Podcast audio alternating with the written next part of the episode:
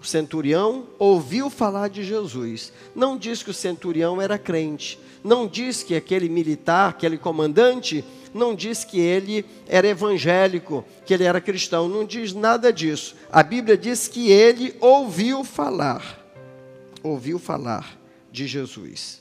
E enviou-lhe uns anciãos dos judeus, rogando-lhe que viesse curar o seu servo. E chegando ele junto a Jesus, e chegando eles junto a Jesus, junto de Jesus, rogaram-lhe muito, dizendo: É digno que lhes conceda isso, que lhe conceda isso.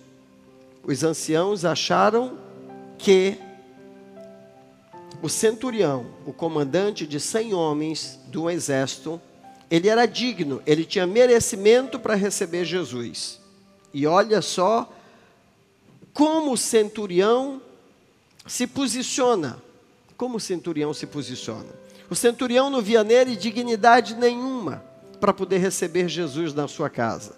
Porém, os anciãos judeus, eles diziam para Jesus: Olha o que ele diz.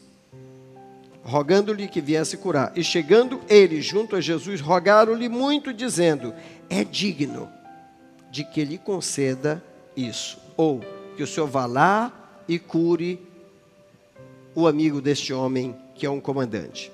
E diz, versículo 5: Porque ama a nossa nação, e ele mesmo edificou a sinagoga, porque ama a nossa nação, e ele mesmo nos edificou a sinagoga. Quer dizer, isso é importante a gente observar. Às vezes as pessoas querem receber um milagre porque fizeram isso ou aquilo outro. E nós não recebemos milagre porque somos merecedores. Nós recebemos e quando recebemos é pela plena misericórdia de Deus nas nossas vidas. Nós não somos merecedores de nada. Essa é a mais pura verdade. E ele diz: E chegando ele junto de Jesus, rogaram-lhe muito, dizendo: É digno de que lhe conceda isso, porque ama a nossa nação. E ele mesmo nos edificou a sinagoga. Ou ele construiu o templo. E foi Jesus com eles. Mas quando Jesus estava perto de casa, da casa, enviou-lhe um centurião, enviou-lhe o centurião uns amigos dizendo-lhe: Senhor, não te incomodes, porque não sou digno de que entres debaixo do meu telhado. Olha só, enquanto alguém religioso observava aquela autoridade dizendo: ele é digno que o Senhor vá lá e cure o amigo dele, o seu soldado, o seu servo. O centurião, por outro lado, dizia: Não sou digno, não te incomodes, porque não sou digno de que entres debaixo do meu telhado. E por isso, nem ainda me julguei digno de ter contigo.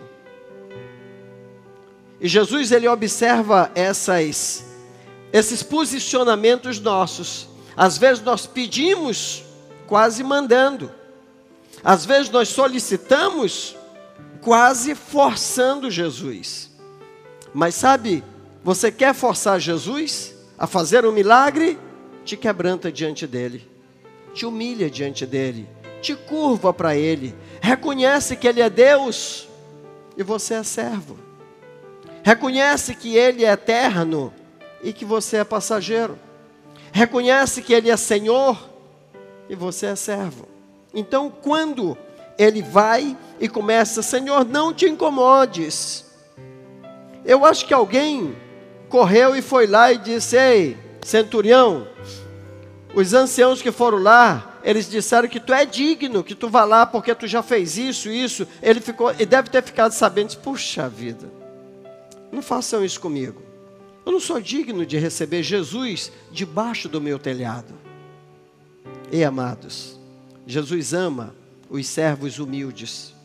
Jesus, ele se compadece daqueles que se quebrantam de coração diante dele. Por isso, nem ainda me julguei digno de ter contigo. Ele diz: Eu não fui, não foi porque eu não quis ir, é que eu não achei coragem. Como é que eu vou estar diante de Jesus, o Senhor da vida?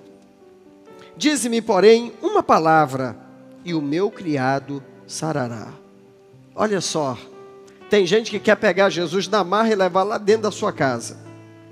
E ele diz: basta tu dizer uma palavra, e eu creio que o meu criado sarará.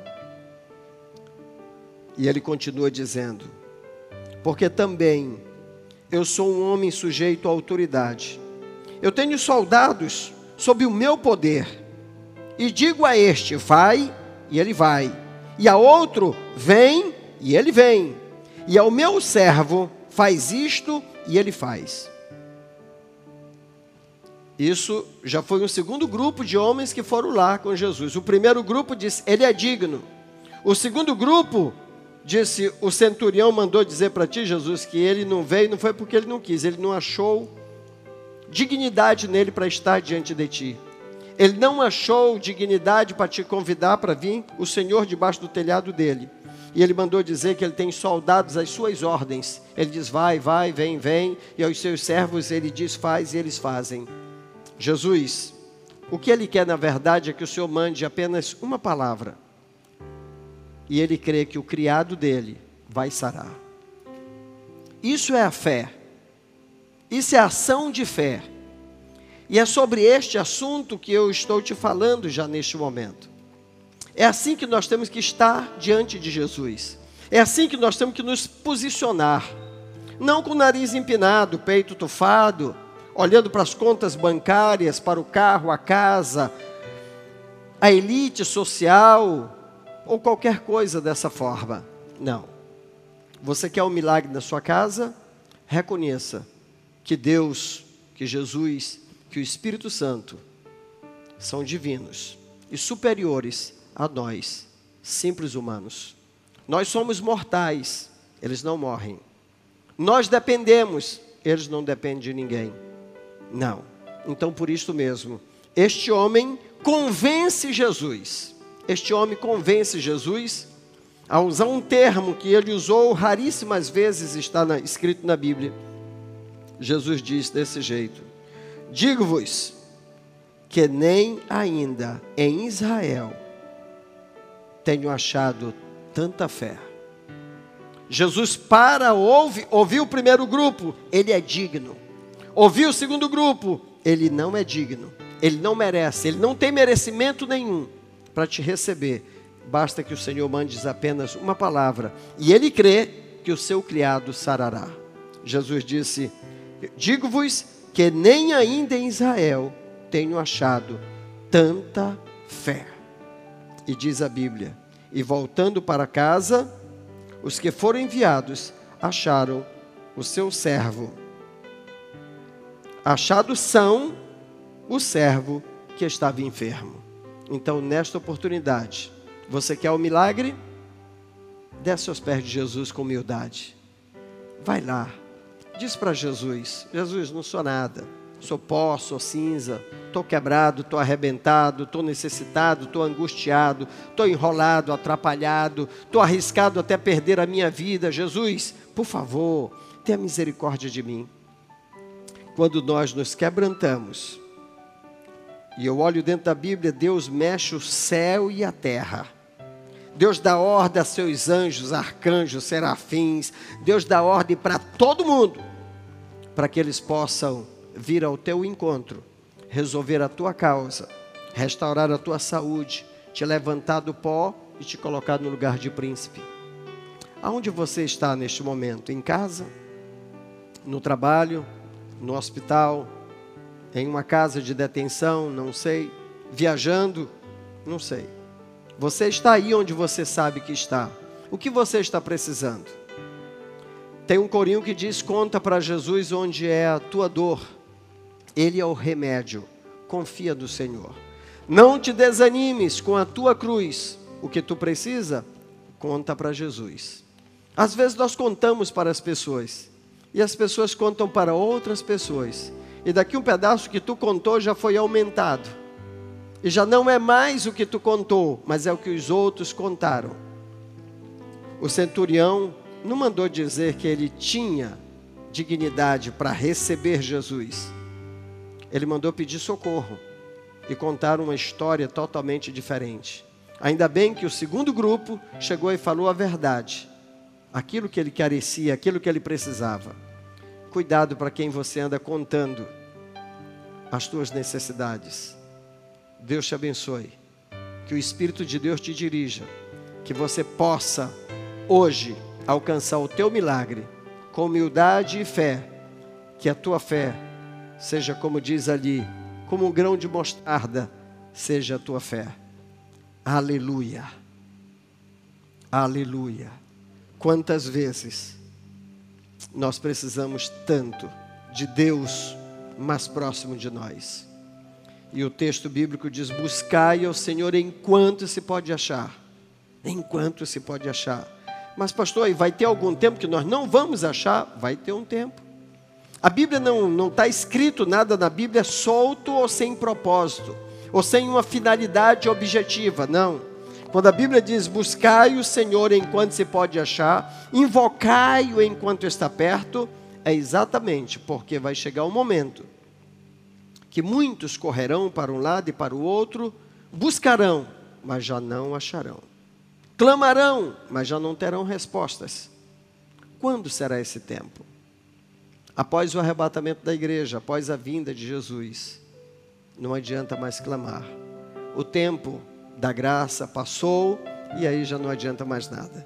Eu quero nesta oportunidade poder orar por você. Estamos em tempo. Enquanto há vida, há esperança. Eu sempre tenho dito: enquanto a vida tem esperança, após a morte segue-se o juízo.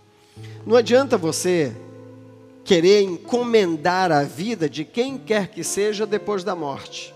Não adianta querer colocar no céu quem está no inferno. Não adianta querer colocar no inferno quem está no céu. E como é que eu sei aonde estão? Nós não sabemos, mas pelas frutas nós conhecemos qual é a árvore. Nós conhecemos a árvore pelos frutos que eles produzem. Então a nossa vida ela produz frutos diariamente.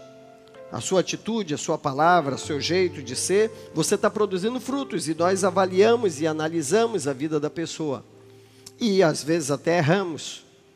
Mas, se você entregar a sua vida para Jesus, se você pedir perdão, se você dizer para Jesus: Eu reconheço que sou pecador, eu reconheço que falhei, eu reconheço que errei, tenha misericórdia de mim, me perdoa. Tira de mim o que não é bom, tira de mim o que não te agrada. É uma conversa, é um bate-papo amigável com um Deus tão poderoso que ouve pessoas simples, humildes, que ouve corações quebrantados, mentes angustiadas. Quantas vezes a gente está assim numa angústia terrível e você se joga ali no sofá, na cama, em algum local que você queira ou que tenha, você se joga ali e faz que nem aquela, como Ana disse: Deus, Deus, Deus, lembra-te de mim, tem misericórdia de mim. O coitado do cego, Bartimeu, gritava, já não queria mais ser cego. Filho de Davi, tem misericórdia de mim. É isso que nós temos que fazer. Ele não gritou porque ele queria que as outras pessoas o ouvissem. Ele gritou porque ele sabia que Jesus poderia lhe ouvir. Então ele gritava e dizia: Jesus, filho de Davi, tem misericórdia de mim. Grite você também. Tem um texto de Jeremias 33 e 3 que o próprio Deus diz assim: clame a mim. Olha, ele não mandou clamar para A, B, C. Não, ele disse: clame a mim. Isso Deus estava abrindo uma porta de escape direta com ele. Clame a mim e responder-te-ei e anunciar-te-ei coisas grandes, ocultas que você não sabe. Na verdade, Deus está dizendo que se você clamar para Ele, Ele vai te surpreender com coisas que você nem sabe. O que Deus tem reservado para você, para mim e para todos nós independentemente do seu credo. Se você puder orar neste momento, quero orar por você. E se você quiser aceitar a Jesus como seu Salvador, se reconciliar, pedir perdão, já sou evangélico, me afastei, falhei, fiz coisas que não devia. Pastor, tem jeito para mim? Tem jeito. A Bíblia diz que o sangue de Jesus Cristo nos purifica de todos os nossos pecados. Então, se você encobriu o seu pecado, nunca você vai prosperar. Mas se você confessar para Jesus e abandonar a prática do pecado, a Bíblia diz que o que encobre o seu pecado nunca prospera, mas o que confessa e deixa, este alcança misericórdia. Alcançar misericórdia é alcançar a bênção de Deus, é ser perdoado e ter a sua causa resolvida em nome de Jesus. Posso orar por você neste momento? Meu amado irmão, que Deus te abençoe, você e a sua casa. Ore juntamente comigo, coloque aí para Jesus a sua precisão, a sua necessidade, o que você está sofrendo e que o milagre possa te alcançar com humildade e fé na presença do Senhor Jesus. Quero convidar os pastores, por favor, nos ajudem. Nós vamos estar orando também. Aqui está a caixa dos pedidos de oração. Agora já não são mais aqueles papeizinhos pequenininhos, mas a Micaela transcreve os pedidos que mandam é, pelo WhatsApp da fé e ela coloca tudo aqui dentro dessa caixa. E nós vamos estar orando nesta oportunidade por você, meu amado irmão. Mais pedidos? Mais pedido de oração?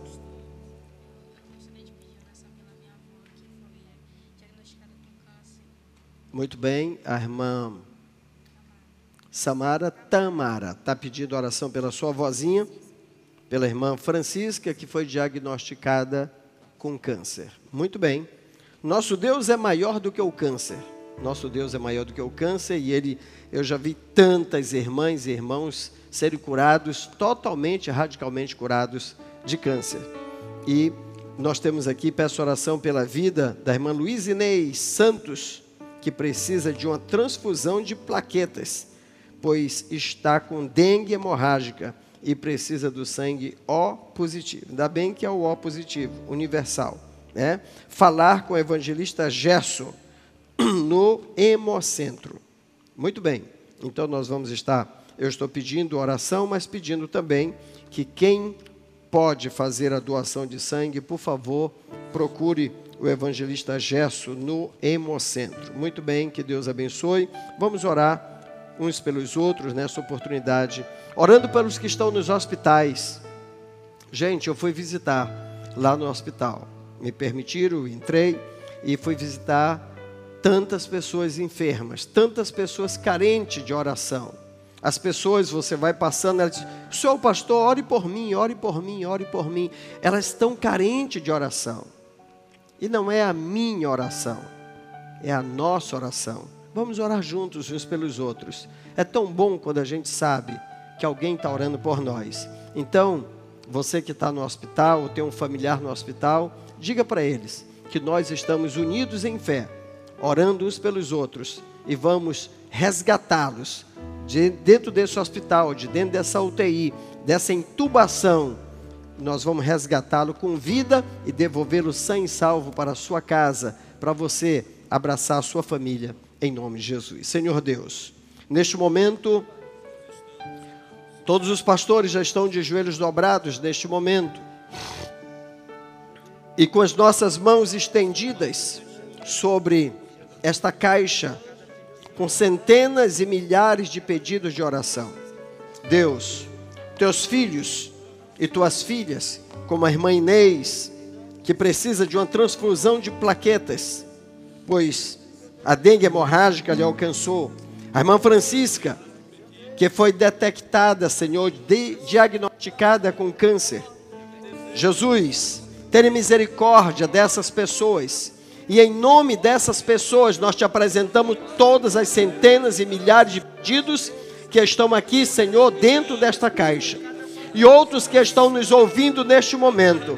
Em nome de Jesus, papai, ouve, atenda o clamor deste homem, desta mulher, desse pai, dessa mãe, desse marido, dessa esposa. Tenha misericórdia. Ajuda, Senhor. Aumenta a nossa fé neste momento. Abençoa, Senhor, aqueles que estão lá dentro dos hospitais, dentro do pronto-socorro, dentro do trauma, dentro do Hospital Santo Antônio, nas clínicas particulares, Senhor. Tenha misericórdia do pai, da mãe, da família. Tenha misericórdia, Senhor, meu Deus, meu Pai, dos médicos, dos enfermeiros, dos cientistas, dos pesquisadores, para o bem-estar da saúde dessa sociedade. Nós oramos, ó Pai, por todos os profissionais da área de saúde por todos os profissionais, Senhor Deus, meu Pai, do Corpo de Bombeiro, pelas polícias militares, civis, federais, pelo Exército, Senhor. Nós abençoamos pela, pelos policiais, Senhor, municipais, ó Pai, em nome de Jesus, pelos policiais, Senhor, penitenciários, em nome de Jesus. Nós, Senhor, decretamos a bênção em nome de Jesus. E com humildade nós nos curvamos diante de Ti para te solicitar, Senhor, assim como aquele centurião, Senhor Jesus, nós não somos dignos, ó Pai. É em Ti, Senhor, que nós te pedimos. É por Jesus que nós entramos. Nós te pedimos, ó Pai, em nome de Jesus. Tenha misericórdia dessas vidas que te pedem socorro neste momento. Jesus, olha para aquele Senhor que tem problemas judiciais que tem outros problemas, em nome de Jesus, dai-nos, Senhor Deus, meu Pai, a tua bênção para a vida, Senhor Deus, meu Pai, de cada um. Dá, Senhor Deus, meu Pai, a solução dessas causas judiciais. Resolve essa intriga de vizinho, resolve essa intriga de marido e mulher, essa contenda nesse lar. Chega aí, Jesus, entra com a providência, com a providência do céu. Nós te pedimos, ó Pai, em nome de Jesus, Senhor, que tu entre com a providência neste momento. Em nome de Jesus, entra com a providência, Senhor do céu, no lar deste homem, desta mulher, desse pai, dessa mãe. Olha para esses filhos que estão em conflito. Olha esse pai que já não sabe mais como dizer e o que dizer para esse filho, Senhor, se comportar e ter, Senhor Deus, meu Pai, uma outra maneira de viver em nome de Jesus, ó Pai.